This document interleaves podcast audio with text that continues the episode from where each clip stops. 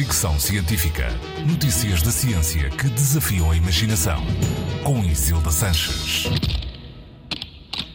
2023 não foi só o ano mais quente de sempre, também bateu recordes nas emissões de CO2.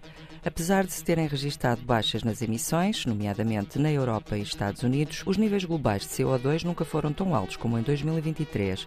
O relatório do Global Carbon Project, elaborado por mais de uma centena de cientistas, prevê que as emissões carbónicas ultrapassem os 40,9 mil milhões de toneladas até ao final deste ano.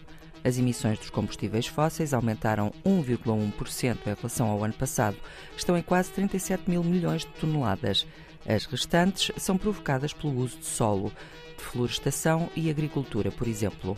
O relatório avisa que, a manter-se esta tendência, existe uma grande probabilidade de ser ultrapassado o limite de aumento de temperatura de 1,5 grau, a meta estabelecida no Acordo de Paris.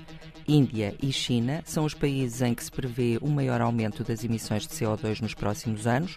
O resto do mundo deverá continuar numa curva descendente, mas não suficientemente grande para contrariar a tendência.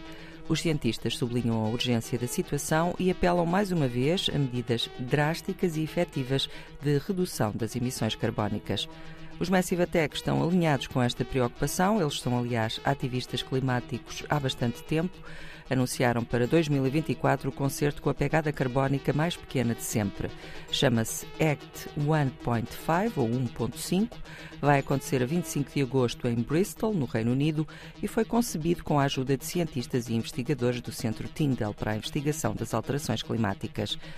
A energia usada no evento vai ser toda de origem renovável, a recolha de lixo vai ser minuciosa e não haverá produtos de origem animal à venda. Fricção científica.